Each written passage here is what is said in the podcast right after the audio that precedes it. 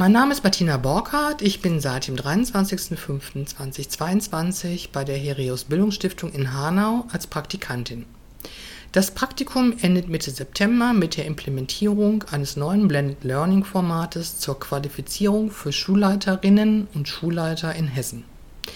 Da sich die Anforderungen für Schulleitungen signifikant verändert haben, sollen diese gezielter auf die neuen Tätigkeiten vorbereitet werden und seit diesem Jahr mit einem neuen hybriden Format.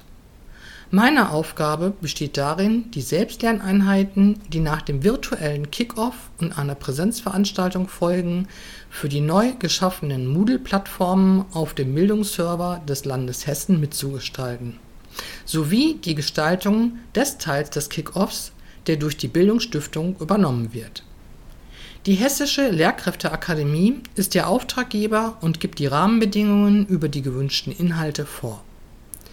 Die Fortbildung besteht aus fünf Modulen, wovon zwei Module zu den Themen Schulbudget und Schulrecht direkt über die Lehrkräfteakademie erfolgen. Die Inhalte der restlichen drei Module werden nach enger Rücksprache mit dem HKM durch die Stiftung konzipiert die Selbstlerneinheiten der drei Module bestehen aus teilnehmenden Unterlagen, Quizzen und Videos und werden kombiniert mit virtuellen Workshops zur kollegialen Fallberatung.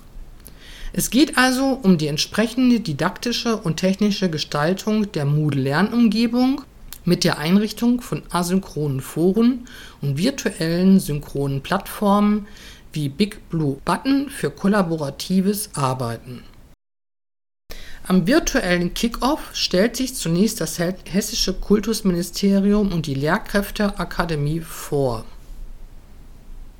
Die Stiftung übernimmt den Part des technischen Onboardings sowie die Vorstellung des neuen Blended Learning Konzeptes mit seiner spezifischen Veranstaltungsstruktur, also dem Wechsel aus Präsenzveranstaltungen, selbstgesteuerten Lernphasen und virtuellen Workshops Ferner wird der Aufbau der neuen Moodle-Lernumgebung näher erläutert.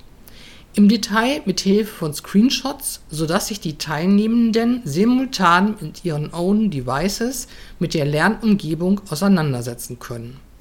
Es erfolgt am Ende eine Zusammenfassung, wie das hybride Lernen organisiert und erfolgreich gestaltet werden kann.